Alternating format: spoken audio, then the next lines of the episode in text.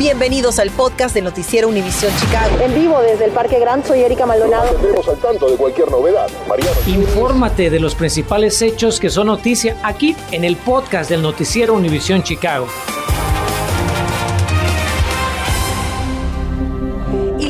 Chicago habrían pasado lo peor de la ola provocada por la variante Omicron, variante que nos llevó a tener récord de contagios y hospitalizaciones desde el inicio de la pandemia.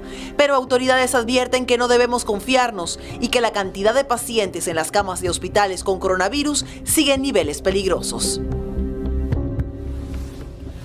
Muy buenas tardes. Iniciamos este miércoles con esta alentadora noticia para todos los residentes de Illinois y de Chicago. Esta tarde en conferencia de prensa el gobernador J.B. Pritzker hizo el anuncio, pero pidió cautela pues el estado sigue viendo números altos de contagios y más importante aún de pacientes en los hospitales. Este miércoles se reportan 20.483 nuevos casos de COVID-19 en Illinois, una reducción de casi el 15% comparado con hace una semana. Una tendencia preocupante que hemos observado en el último mes es que el número de niños en las unidades de cuidados intensivos pediátricos ha aumentado durante el último mes. En este momento, no existe una vacuna contra el COVID-19 para los más pequeños, los de cuatro años o menos. Sin embargo, hay una vacuna disponible para todos los de 5 años o más. Y al estar vacunados, podemos construir un cápulo de protección alrededor de aquellos que son demasiado jóvenes. La doctora Esique advirtió que las personas parcialmente vacunadas contra el COVID-19 tienen un riesgo de 11 veces mayor de hospitalización y 13 veces mayor de muerte comparado con quienes ya tienen la segunda dosis y recibieron la vacuna de refuerzo. Y esta misma tarde, pero un poco más temprano, autoridades de salud de Chicago daban la misma noticia, que la ciudad dejó atrás el pico de esta ola. Esto significa una disminución del 46% de contagios de coronavirus en Chicago durante los últimos días. También dieron este importante dato para nuestra comunidad. Los latinos alcanzamos el mismo nivel de vacunación que los anglosajones. Hoy miércoles hay 2.903 nuevos casos de COVID-19 en Chicago, comparados con 5.390 infecciones hace una semana. También las hospitalizaciones y muertes siguen disminuyendo. Estamos en el pico de la pandemia o de este repunte. Solicitamos que estemos cautelosamente optimistas de seguir pendiente, de seguir las vacunas, de seguir cuidándonos, poniendo nuestras mascarillas, implementando las técnicas y estrategias de mitigación que ya conocemos. Los casos de COVID-19 continúan disminuyendo. La tasa de positividad de contagios en Chicago también bajó, cayó del 19.6% hace una semana al 12.6% el día de hoy, lo que representa menos virus circulando en nuestras comunidades. Y en otra señal de una luz al final del túnel de esta ola es la mejoría del nivel de contagios en las escuelas públicas de Chicago. Esta tarde el jefe de CPS, Pedro Martínez, dijo que actualmente habría 111.653 alumnos totalmente vacunados y 146.000 más habrían recibido una dosis. Además, la tasa de positividad en las escuelas públicas de Chicago estaría en el 5.4%. Natalie Pérez investigó en profundidad, pues algunos padres siguen preguntando si las pruebas y el sistema de cuarentena que siguen en el distrito de Chicago es el más efectivo. Las escuelas públicas de Chicago continúan su lucha para mantener los estudiantes en las aulas, aunque los casos de la variante Omicron, según las autoridades de salud, van a la baja, lo que pudieran ser buenas noticias. Para que tenga una idea, actualmente 13.236 estudiantes de CPS están en cuarentena. De igual modo, 1.117 maestros y demás personal también lo están.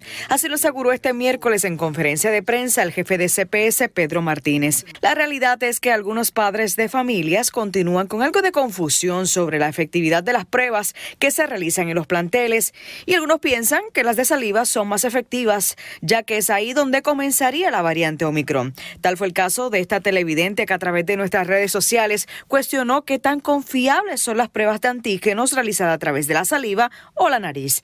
Preguntamos al epidemiólogo Mena Lora. Sabemos que muchísimos padres de familias con hijos en CPS que tienen esta gran pregunta y es cuán efectiva efectivas son las pruebas nasales para detectar el COVID-19. ¿Qué nos puede decir sobre eso, doctor?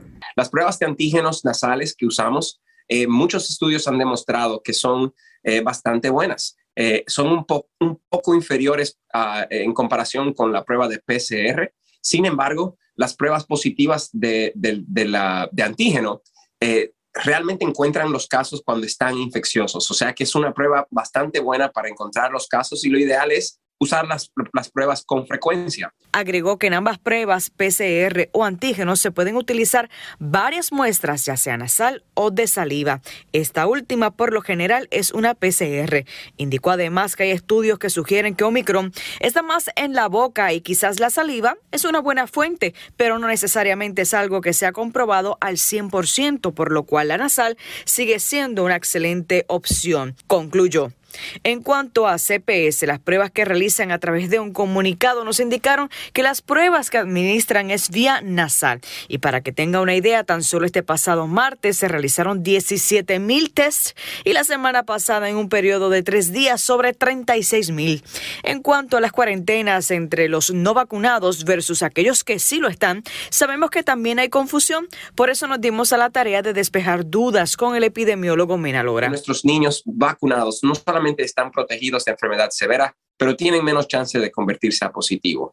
Así que vacunar es una estrategia sumamente importante. Un niño que no esté vacunado eh, eh, o una persona que esté expuesta y, en general, eh, la cuarentena nos ayuda de prevenir que esa persona se convierta positivo sin síntomas y se lo dé a más personas. Entonces, las pruebas nos ayudan en, en sacar a personas de cuarentena si es necesario, pero también de, encontrar los casos en, las clases y, separarlos de los otros. Para más información sobre los protocolos de salubridad en planteles escolares de nuestra región o lugares para realizarse pruebas, recuerden que pueden ingresar a nuestra aplicación de Univision Chicago. Para más detalles, para Noticias Univision Chicago, Natalie Pérez. Y ayer le informábamos de que la Casa Blanca comenzó a regalar pruebas caseras para la detección del coronavirus y hoy la noticia es que también estarán distribuyendo 400 millones de mascarillas N95. La administración del presidente Biden anunció que... Eh, muy pronto va a proporcionar los cubrebocas de su suministro nacional. Esto llega tras la recomendación de los Centros de Control y Prevención de Enfermedades CDC sobre las mascarillas que ofrecen la mejor protección. Estas mascarillas estarán disponibles en farmacias y miles de centros comunitarios en todo el país y se espera que se empiecen a distribuir la próxima semana. Otra serie de robos ponen alerta a dueños de negocio, pero ¿qué pueden hacer para proteger más su patrimonio y minimizar esas pérdidas económicas? Hablamos con expertos, ya le explico paso a paso lo que están recomendando. ¿Cómo van los proyectos de construcción en la llamada Six Corners? Nos dimos una vuelta para ver qué tanto han avanzado y quién más se va a incorporar al plan de desarrollo. Infórmate de los principales hechos que son noticia aquí en el podcast de Noticiero Univisión Chicago. Hablemos de la inseguridad en Chicago, pues quienes la viven en carne propia son los comerciantes. Semana a semana le informamos de negocios que son el blanco de robos, el más reciente esa misma madrugada. Mi compañero Enrique Rodríguez averiguó qué pasó y nos tiene útil información para protegerse. Enrique, hablaste con un especialista, te dijo si hay forma de que estos comerciantes incrementen su seguridad y disminuyen la posibilidad de ser víctimas de atracos. Totalmente, Erika, ¿cómo estás? Buenas tardes. Ahora mira, hay muchas formas de proteger nuestros negocios, pero seamos claros, a veces por mucha seguridad que tengamos, pues ya cuando un amante de lo ajeno le eche el ojo al negocio, es bien difícil evitar los robos. En eso creo que todos coincidimos, ¿verdad? Aquí lo que se trata es de que minimice el impacto económico que uno de este tipo de crímenes pueda tener en su negocio. Así es que es importante que no solo tenga un seguro para su negocio, sino que también tenga cámaras de seguridad que le hagan más fácil el proceso de reclamos. ¿Cuál es el proceso y cómo sabemos cuál es el mejor seguro y las mejores cámaras para tener? A continuación le tengo esa información. Vea usted este video que obtuvo Noticias Univisión Chicago, donde podemos ver cómo ladrones rompen el cristal de la puerta principal de una licorería ubicada en el 4600 Norte Avenida Cumberland a eso de las 4 de esta madrugada. Posteriormente, al entrar, se llevaron la caja registradora para luego huir en esta camioneta modelo Jeep color negro. Al ver esto, nos dimos la tarea de averiguar la importancia de que nuestros pequeños empresarios tengan un seguro para su negocio. Como dueño de negocio, ¿cómo sé yo cuál es la póliza de seguro más adecuada para estar bien protegido en caso de una emergencia? Primeramente es uno sentarse con su agente este, para hablar cuál es la cobertura que usted necesita. si usted está alquilando el lugar, no tiene que cubrir las cuatro paredes ni el techo, es solamente lo de adentro que viene siendo su equipo, por decir, si es un restaurante, tiene que asegurar todo su equipo, todo lo que está dentro, las estufas, la campana, este, todo su producto. ¿Cómo sé yo cuál es el monto y el deducible que necesito en mi póliza de seguro para mi negocio? Todo depende este, más alto el deductible, más bajo el precio, ¿verdad? Eso es uno también este, ver qué es lo que uno necesite. el monto, pues eso viene siendo lo que uno gasta en equipo, pero eso es hacer una lista de inventario de lo que uno tiene para asegurar que es la cobertura que usted necesita, sea 50 mil, 60 mil. Lo importante es estar bien asegurado para cuando llegue una emergencia, no estar estresado porque no tiene dinero para hacer los arreglos. Recuerde que lo barato sale caro. También quisimos averiguar por qué es vital que su negocio tenga cámaras de seguridad. Económicamente, ¿qué beneficios tiene? Porque de repente algunos dueños de negocio dicen, no, es mucho dinero, no, no quiero invertir en eso.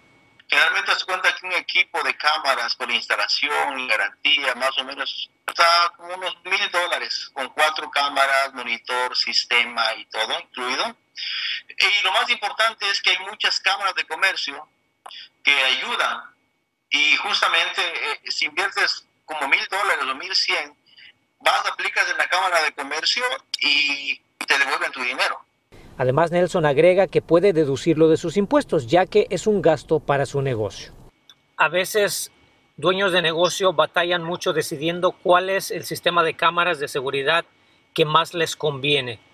¿Qué les dirías tú, aparte del precio, obviamente? No importa qué marca sea, lo que importa es la calidad. Por ejemplo, que sea mínimo unos 4 megapíxeles, que, que pueda también grabar el audio, que puedas ver en tu teléfono y que el sistema sea estable. Porque si vas a lo más barato, lo que va a pasar es que cuando pase algo vas a grabar y no se va a ver quién fue. No grabó, se desconectó del internet, estas recomendaciones le pueden servir y es que como le hemos reportado, los robos a negocios están a la orden del día y para muestra, la gasolinera en la avenida Lawrence, cerca de la avenida Cumberland, un supermercado cerca de la calle 77 y la avenida Belmont y un bar también ubicado en la avenida Belmont, los otros robos a los que hoy tuvo que responder la policía. Y otras recomendaciones que pueden sonar muy básicas, pero que pueden hacer una enorme diferencia, son el no dejar efectivo en su caja registradora, el asegurarse que su negocio esté bien iluminado y poner puertas de metal. Ojalá que esta información les sirva. Erika, regreso contigo. Nos veremos a las 10. Continuamos con el podcast del noticiero Univisión Chicago. Six Corners en el noroeste de Chicago es un área que vive un nuevo aire. Como usted recordará, era el lugar donde se ubicaba la famosa tienda Sears, vacante por años, pero ahora parece haber una explosión de desarrollo residencial y comercial. Mariano Gielis nos cuenta sobre los nuevos negocios y los motivos por los que algunos residentes están en contra de estos cambios. Si conoce Six Corners habrá notado el cambio. Si vive por ahí, mucho más. En este noticiero hemos logrado documentar el avance de desarrollos inmobiliarios y comerciales en esta famosa intersección del noroeste de Chicago, formada por el cruce de la Irving Park con la Cicero y la Milwaukee, y el impacto que tiene en la vida de residentes y comerciantes de nuestra comunidad. Hoy podemos anunciar que una nueva pieza se une al rompecabezas. Se trata de un centro médico de atención inmediata del sistema de salud de la Universidad Northwestern, la construcción del edificio de dos plantas, más 60 espacios para vehículos, que costará 4 millones de dólares, ya comenzó en el 3900 norte de la Milwaukee, justo enfrente de un edificio para adultos mayores, cuya obra está bastante avanzada y en diagonal a la vieja tienda Sears, que está siendo demolida y que dará espacio a un edificio de apartamentos de lujo. En suma, Hablamos de un centro de salud privado frente a un hogar para adultos con rentas de hasta 7.200 dólares por mes con asistencia médica y otro proyecto residencial de lujo con rentas de hasta 4.000 dólares por mes. Súmele a eso que en los pasados dos años de pandemia abrieron en el área varios restaurantes, con todo lo que eso significa. Y el más reciente tal vez ha desatado la polémica. Venden hot dogs a 14 dólares y monedas. En redes sociales los comentarios se han disparado como reguero de pólvora, que es una gran forma de reactivar el barrio, opinan algunos, que es solo para adinerados, responden otros. Pero ¿qué dicen los nuestros? Imagínate, es una hora de trabajo por un 10 minutos de un hot dog que te cuesta. Hay que aclarar que se trata de un hot dog gourmet, pero hot dog al fin. Podría ser tomado como un indicador del aumento de precios que ya se percibe en el área, algo así como el índice Big Mac que mide el poder adquisitivo de las divisas nacionales, pero al estilo Chicago. Pues de serlo, no estaría tan errado.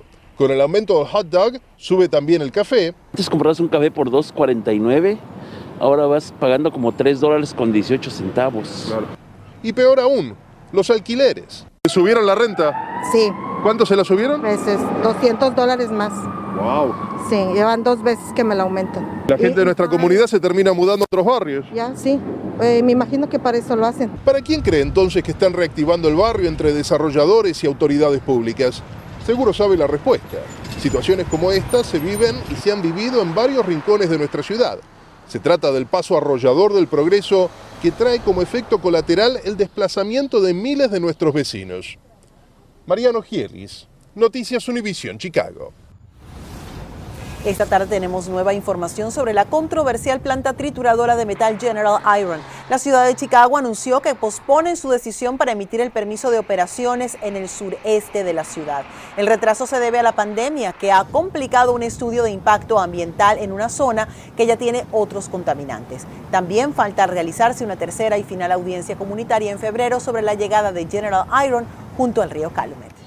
Gracias por escuchar el podcast del noticiero Univisión Chicago. Puedes descubrir otros podcasts de Univisión en la aplicación de Euforia o en univision.com diagonal podcast.